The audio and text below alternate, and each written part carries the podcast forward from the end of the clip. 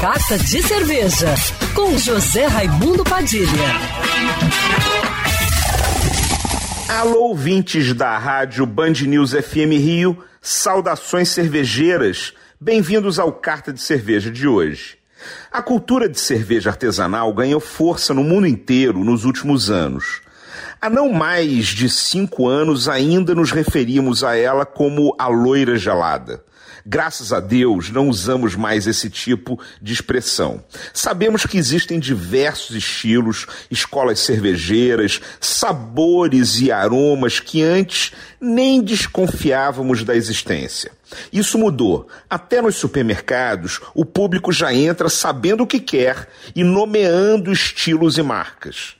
Vieram as cervejas belgas, as India Pale Ale, as Sours e as New England IPA. Mas de pouco tempo para cá, depois de experimentar infinitos rótulos de cerveja de inumeráveis estilos diferentes, tradicionais ou emergentes, surgiu uma tendência muito forte: a volta da boa e velha Pilsen.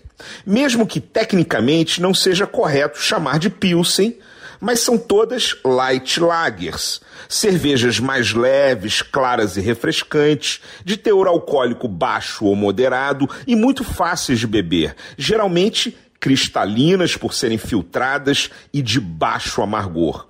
Quase todas as cervejarias, mesmo as que fazem estilos mais extremos ou os estilos que estão surgindo agora no mundo inteiro, lançou ou está pensando em lançar uma lager leve.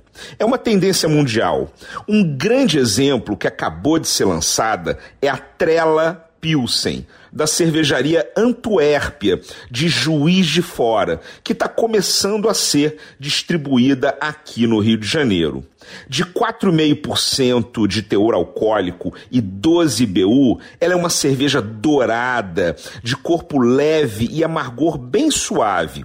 Ela traz de volta o prazer de beber em grandes goles e dá vontade de enfileirar as garrafas vazias uma atrás da outra. Entre uma IPA e uma Stout, nada melhor do que uma Pilsen de qualidade para limpar a serpentina.